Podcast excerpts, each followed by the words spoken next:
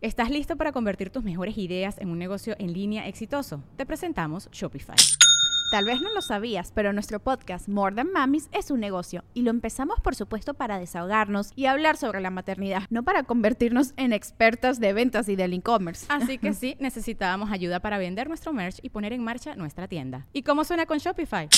Llegó otra venta. Shopify es la plataforma de comercio que está revolucionando millones de negocios en todo el mundo. Ya seas un emprendedor desde tu casa o desde donde sea, Shopify es la única herramienta que necesitas para iniciar, administrar y hacer crecer tu negocio sin dificultades. Con Shopify puedo gestionar pedidos, envíos y pagos desde cualquier lugar, brindándote toda la información y estadísticas de tus ventas al detalle. Regístrate para un periodo de prueba con tan solo un dólar al mes en shopify.com barra sonoro, todo en minúsculas Ve a shopify.com barra sonoro para llevar tu negocio al siguiente nivel. Shopify.com barra sonoro. Por ciento de cosas. Esto es, los dos tenemos dos ojos, dos oídos, dos testículos, quiero pensar, eh, tres pezones, eh, ¿no? Todos, normal, ¿no?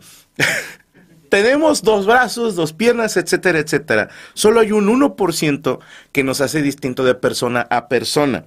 Ahora bien, esto se debe a la secuencia de nucleótidos en el ADN. Si no se acuerdan cuáles son los nucleótidos, pues son que te la enseñaban, que era CATG, citosina, adenina, timina y guanina. Y que esas son las cadenas de ADN. Lo, vieron en secundaria, no, no mames, o prépalo mucho. Pero, a pesar de que somos muy parecidos a nivel físico, social, moral y legal, también hay un chingo de diferencias mínimas que nos vuelven distintos. Les pongo un ejemplo que leí hace un chingo, ¿va? Un güey que es antropólogo se fue a... Perdónenme que no encontré el reportaje porque lo leí de niño en una revista que se llamaba Selecciones del Reader's Digest, de esos que, que vas a cagar y ya que te acabaste la risa de remedio infalible y, y, gajes del oficio y esas madres, te pones a ver reportajes. Este güey encontró una tribu en África donde los enamorados tenían una tradición bastante interesante. Y esto es, niño enamorado de niña, se cortejaban, ¿no? Esas se demostraban el aprecio. Y la forma más romántica, no estoy inventando mamadas, ¿eh? La forma más romántica de pasar una tarde era expulgarse el uno al otro. Esto es, que, ah, siempre, ah, pues vives en la selva, estás expuesto a piojos, ¿ok? Y otro tipo de alimañas. Entonces, para ellos era muy chido como pareja. El morro se recarga en ella y ella le está quitando los piojos. Porque pues él no lo puede hacer él solo. Pero para ellos esto es un acto de amor, cabrón. Para ellos esto es romántico. Te quiero tanto que te voy a quitar estos parásitos que te están jodiendo. Entonces, uno, como ellos crecieron viendo que eso era normal y les enseñaron que eso era romántico, ¿Cómo te fue, amiga? Güey, estuve toda la tarde sacando los piojos a Timbuktu, güey. Y la otra, no mames. ¿Y qué te dijo? Me dijo, ¿no? Alguna mamada así. Y para ellos era romántico. Entonces, este explorador está pensando y dice, no mames. Qué puto asco. No me veo yo saliendo con una morra diciéndole, a ver, déjate saco los piojos. Pero dijo, a ver, no lo dijo así en voz alta delante de sus anfitriones porque qué pinche mamón. Pero les dijo, oye, ¿por qué hacen eso? Y le explican, no, pues es que esto es un acto de amor y que su puta madre. Y por puro morbo, un muchachito le pregunta, de dónde tú vienes, ¿cómo se demuestran amor las parejas? Esto está bien chingón, mis hermanos. Porque el investigador les dice, pues se toman de la mano, y a nosotros también. Eh, salen juntos a, a, caminar, y ellos, ah, nosotros también. Y el vato así, cabrón, pero pensando, pero no nos arrancamos los piojos, ¿no? Y se le ocurre decir, a lo mejor escuchar música, a lo mejor bailar, y cuando la amas y estás en ese momento, la besas. Y estos güeyes preguntan, ¿qué, qué es beso? Y el vato les dijo, esta. No, le, le preguntan, ¿qué es un beso? Y este güey les empieza a explicar. Un beso es cuando una persona junta los labios con otra persona y la gente de esta tribu hicieron cara de asco. Si me explico? Ellos dijeron, güey, no. Pero allá hay saliva y rastros de comida. Y este güey, por eso, pero un beso es algo bien romántico. Y los de la tribu dijeron, no, güey, qué pedo con tu banda, está bien enferma, güey. Eso tiene que ver, mis hermanos, con cómo crecimos y de qué nos enseñaron que era bien o que era mal. Eso viene siendo como esa diferencia que nos va haciendo, pues, separarnos del resto del 99.9%. Otro ejemplo, así rápido. El sexo oral, güey. El sexo oral.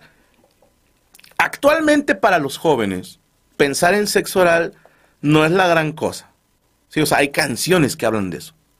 Sí, hay, hay canciones que hablan de un beso negro. Sí, o sea, vamos a ser honestos, ahorita un muchachito que dice, ayer me dieron una mamada, en mis tiempos en secundaria te vuelves el rey de la escuela y todos estaríamos en una como rueda de prensa teniendo al morro al que se la chuparon y todos los demás preguntando, ¿y qué se sintió? ¿Y, ¿Y cómo estuvo? ¿Y cómo fue? Ahora los morros es como que, ah, sí, una mamada, ¿no? Qué chido.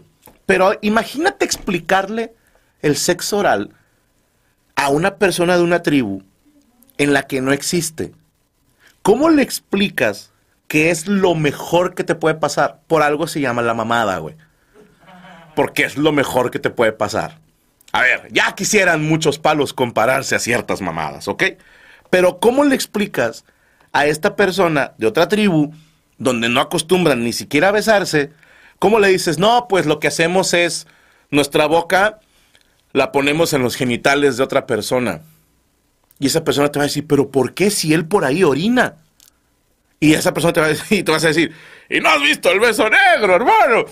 Besamos otras cosas. Imagínate explicarle a un cabrón o cabrona lo que es el sexo oral. Imagínate cuando te diga, ok, ok, vamos a suponer que estoy pendejo y que quiero llevarme a la boca por donde como los genitales de otra persona. ¿Cómo decides qué genitales te llevas a la boca? Y tú le explicas, no, pues, si me gusta la cara de la persona, pongo mi boca en sus genitales. O si ando peda. o si ocupo tenis nuevos. No lo sé. ¿Cómo le explicas a alguien el sexo oral si nunca lo ha vivido? Esto, mis hermanos, obedece a la transmisión cultural.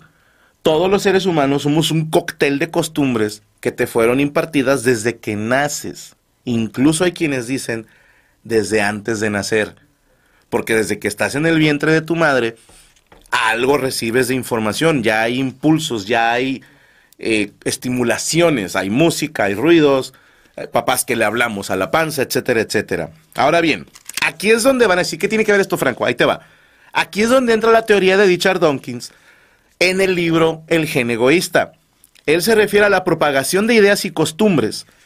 Y él dice, acostumbramos transmitir lo que creemos correcto, tanto porque nos lo enseñaron o porque en el camino fuimos haciéndonos una idea nosotros.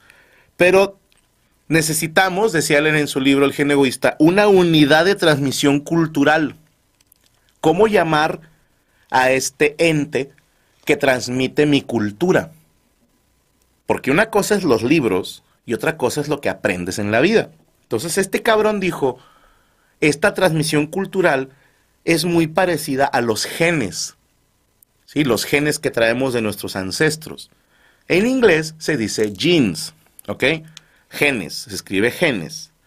Entonces este güey se basa en una raíz griega que es mímete o algo así, y una palabra francesa que se escribe meme y se le ocurre el término mim, que así se pronuncia en inglés, como si sonara M-I-M, mim, porque dice, tenemos los genes, gene o jeans, y tenemos los memes, memes.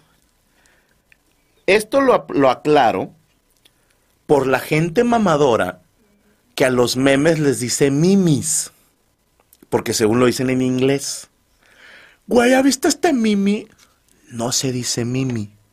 Se dice en inglés mim y en español meme.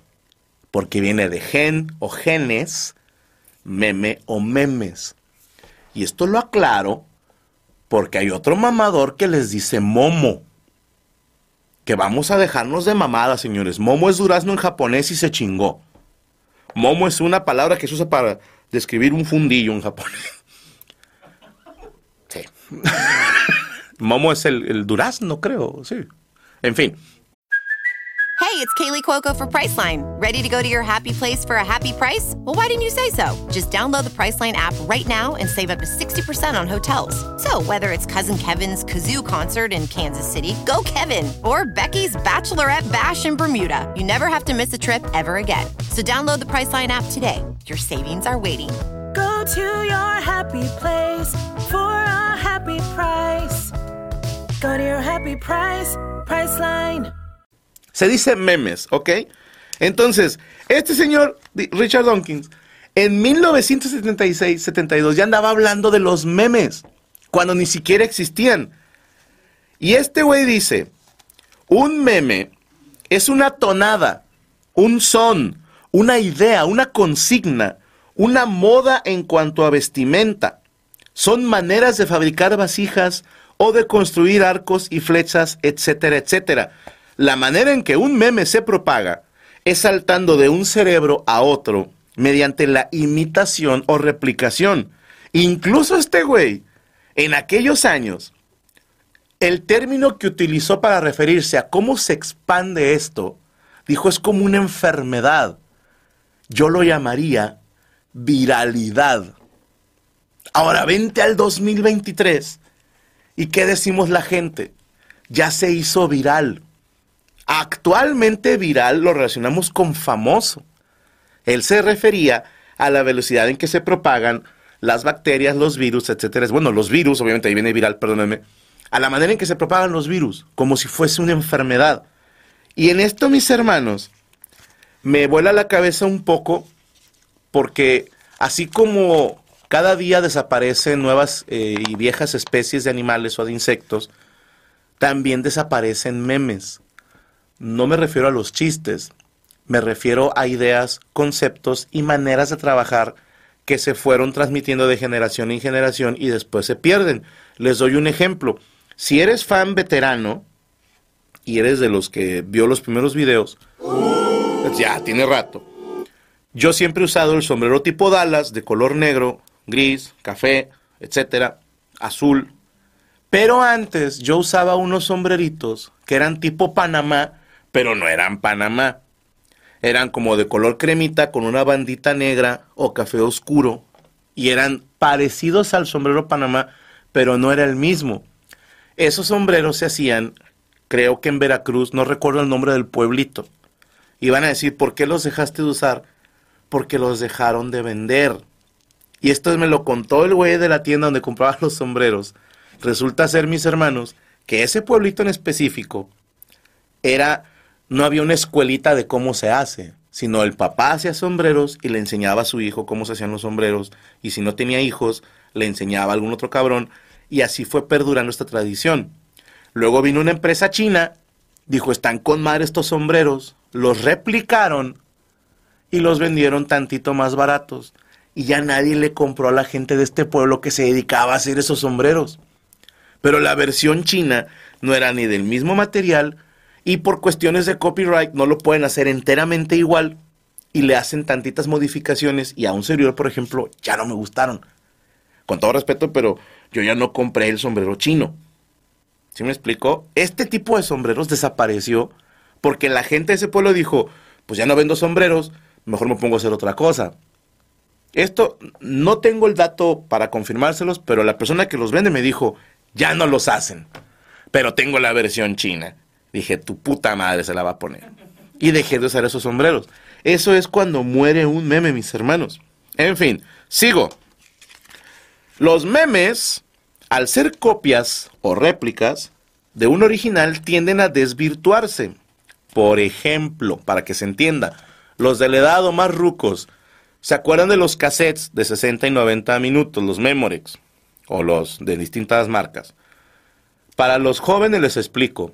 Vendían unos casetitos que tú ahí grababas música, era una cinta magnética, si no mal recuerdo. Pero, si tú grababas del cassette original, tú en tu grabadora sacabas una copia, ¿ok? Este cassette ya no es original, ¿va? Pero luego viene un amigo y me dice, eh, güey, pásamelo para copiarlo. Entonces él se copia de mi copia. el suyo se vuelve segunda generación de piratería. Y luego él se lo pasa a un camarada y ya no es igual que el original, ya es copia de la copia de la copia. Y si fuiste de esa generación, te acordarás que si sacabas muchas copias, o sea, si el tuyo era tercera o cuarta generación, se cambiaba el tempo y el pitch. O sea, se, se hacía como de ardillitas. Ya no era, pero lo dudo. José José, ahora sonaba, pero lo dudo. Y tú, ah, cabrón, qué bonito canta Alvin últimamente. Y a veces se cambiaba el pitch hacia abajo. Esto me lo contó un vendedor de cassettes piratas en Reforma. No sé si sea cierto, no tengo el dato, insisto, esto es una anécdota. Pero el güey que me vendía cassettes piratas, después hizo la cambio a CDs piratas. Y un día yo le voy a comprar y empiezan a poner unas cumbias de música colombiana, pero le llamaban rebajadas. Sí, la canción ya no era Los caminos de la vida no son como yo pensaba. No, ahora sonaba a un tempo más bajo y el pitch se cambiaba más grave y sonaba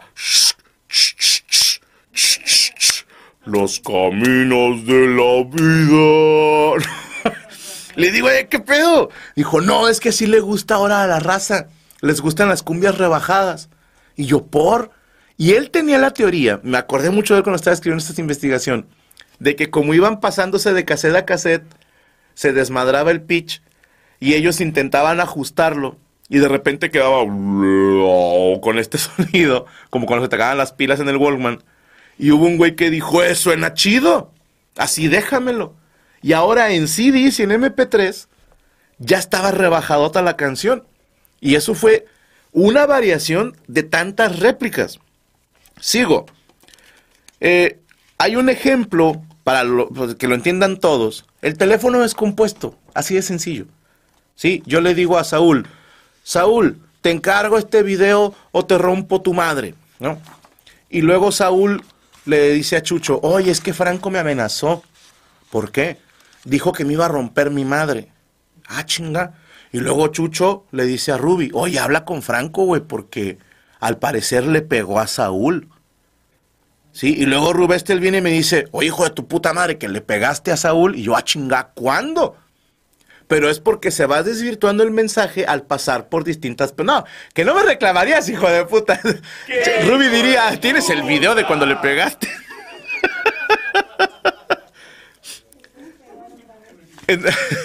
Pégale delante de mí, no seas malo. En el libro del gen egoísta de Richard Dawkins, da un ejemplo él de cómo se va desvirtuando un meme con un canto de iglesia que se llama Old Lang Syne. No sabía cuál era, estoy seguro que ustedes lo han escuchado. Lo ponen mucho los gringos en Año Nuevo.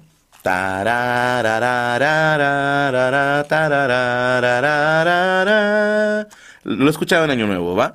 Este güey dice, yo no sabía, que la letra original en el, en el estribillo dice For All Lang Syne, pero mucha gente lo canta For the sake of All Lang Syne.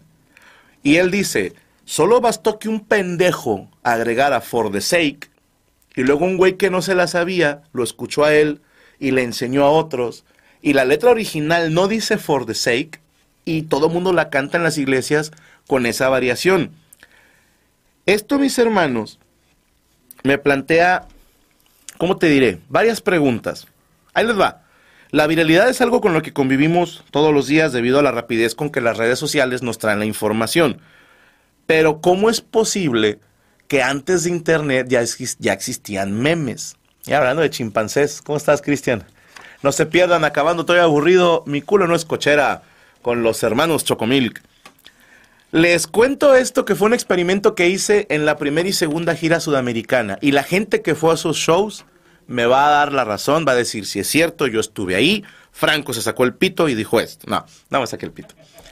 Sim sencillamente que yo me pregunté si en Sudamérica y en Centroamérica tenían las mismas costumbres que nosotros, porque algunas palabras cambiaban. Y me propuse en el escenario a decirle a la gente que completaran esta frase. Y ustedes la pueden hacer desde casa. Mírame los ojos. Te estás tocando a pinche puerco asqueroso. Bueno, mírame los ojos y completa esta frase. Sana, sana, colita de rana. si no sana hoy, sanará mañana? ¿O cómo la completaron en su casa? Ojo porque en algunos países de Sudamérica cambia y dice sana, sana, culito de rana. Lo cual en México es muy gracioso. Porque yo entiendo que en otros países la palabra culo no es una mala palabra. Así se le llama al trasero, ¿no? Una patada por el culo, que te den por culo, dicen los españoles. Eh, creo que Argentina también la usa como si nada, no sé si Colombia también, tal vez Paraguay. Y lo dicen como cualquier cosa, pero para nosotros culo es una grosería. Y ellos todavía para hacerlo más tino dicen culito. ¿sí? En México, un culito, pues es una morra que te andas dando. O un güey que te simpeas, ¿no? Es un culito que traigo ahí. Entonces, ¿qué chingados tiene que ver? ¿Y por qué desde antes del Internet? Y esto, mis hermanos, es un hecho comprobado. Desde México hasta Argentina y Uruguay se dice sana, sana, colita o culito de rana, si no sana hoy, sanará mañana. ¿Quién inventó esa mamada y por qué se propagó por toda Latinoamérica? ¿Sí me explico? Porque no tiene sentido, güey.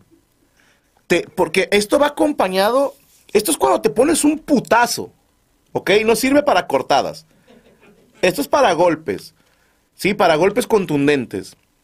tu mamá o, quien sea te soba y te dice, ya, ya, ya, a ver, sana, sana, colita de rana. Si no sana hoy, sanará mañana. ¿De dónde chingados se les ocurrió que haciendo esto y recitando ese conjuro, sí? Porque ya me dirás tú qué, qué, propiedades de, de medicinales tiene el culo de las ranas. ¿Sí me explico? ¿Quién decidió, güey. ¿Quién decidió que el culo de la rana tenía un efecto anestésico? Yo no sé, porque sé de gente que lame sapo para volarse, pero a ver, gente que es más así de campo, confírmenos si cuando tienes una herida te frotas un culo de rana y se te quita.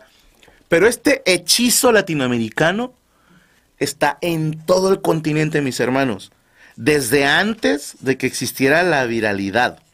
En fin, en el monólogo Miedos, si no lo han visto, vayan a verlo en mi canal de YouTube, le cuento a la gente sobre un miedo patológico y estúpido que le tengo a la oscuridad y a la llorona. Y ahí les contaba que también hice ese experimento en toda la gira.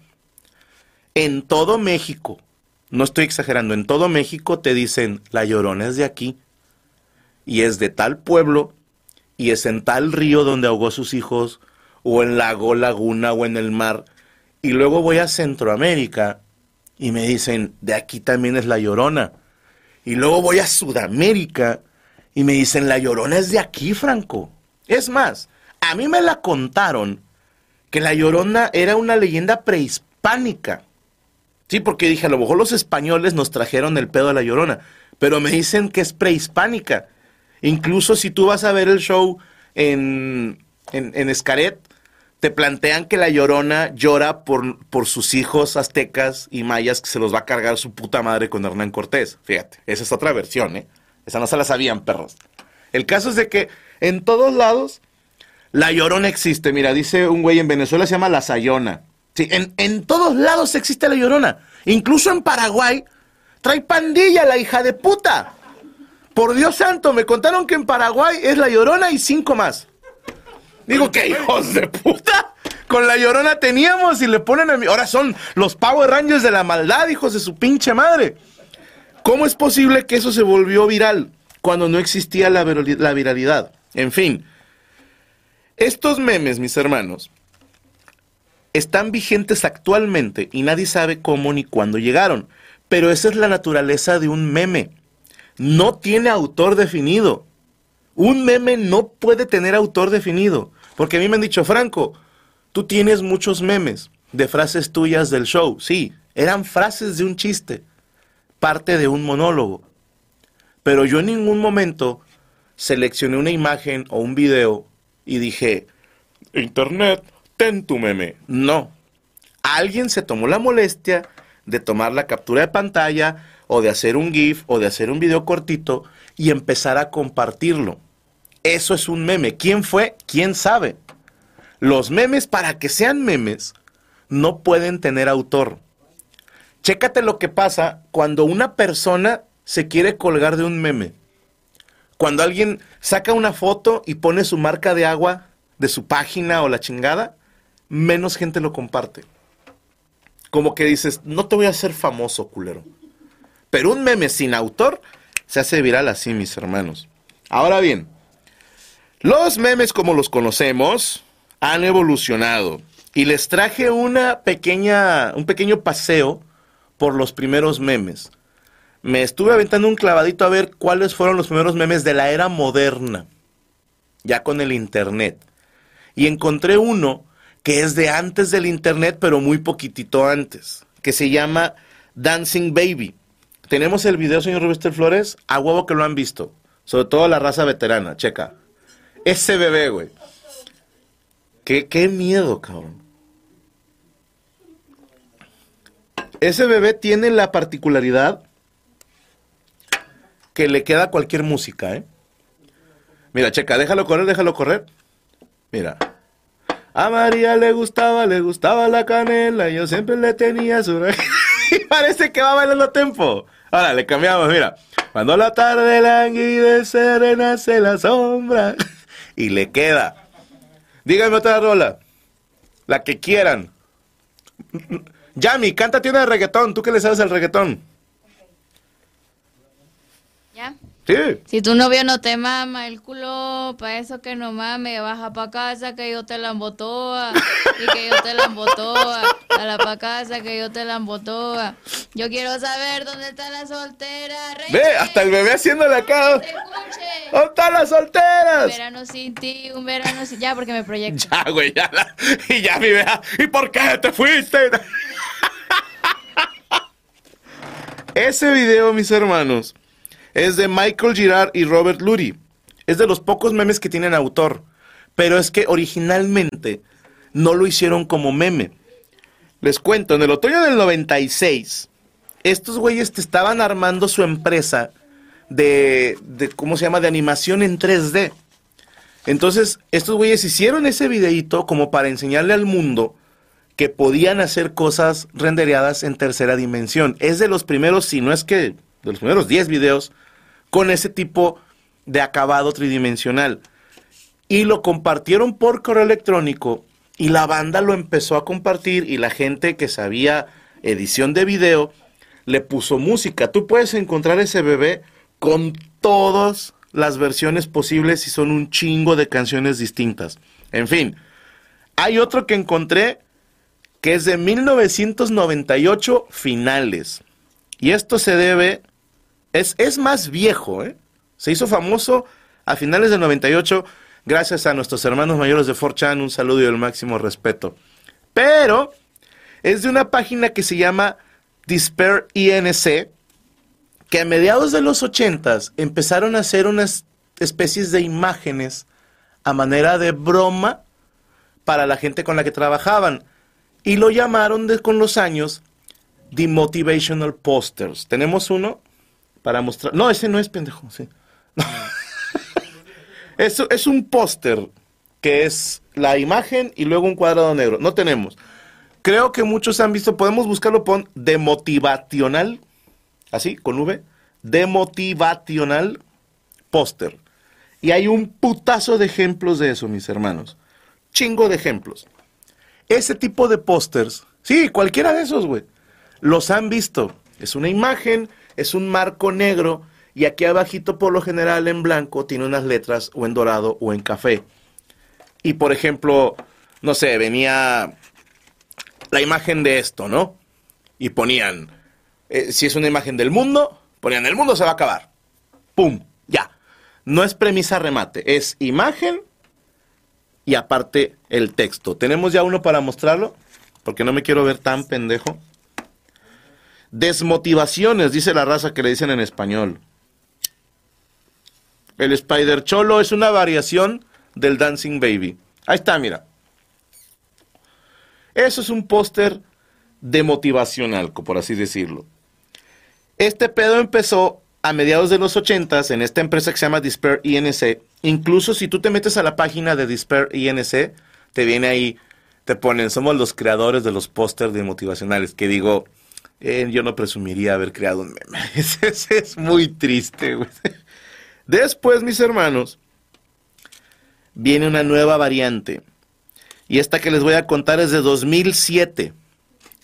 A principios del 2007 empezó también en 4chan, saludos a los hermanos mayores, algo que se llamaba Doc Roll. ¿Que, ¿En qué consistía? Tú me decías en un link, en un posteo, fotos de, no sé, ay, no quiero decir ningún nombre para no meterme en pedos. ¿Una vieja chichona? ¿Cómo? Sabrina. Sabrina Sabruk. Fotos de Sabrina desnuda. Y le dabas clic y te aparecía la imagen de un patito con llantas. Y eso era un, un bait, nada más.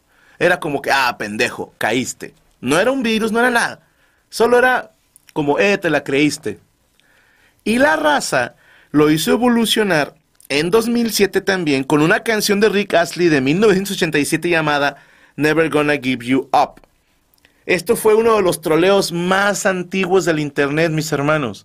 Te venía ahí. ¿Estás listo para convertir tus mejores ideas en un negocio en línea exitoso? Te presentamos Shopify.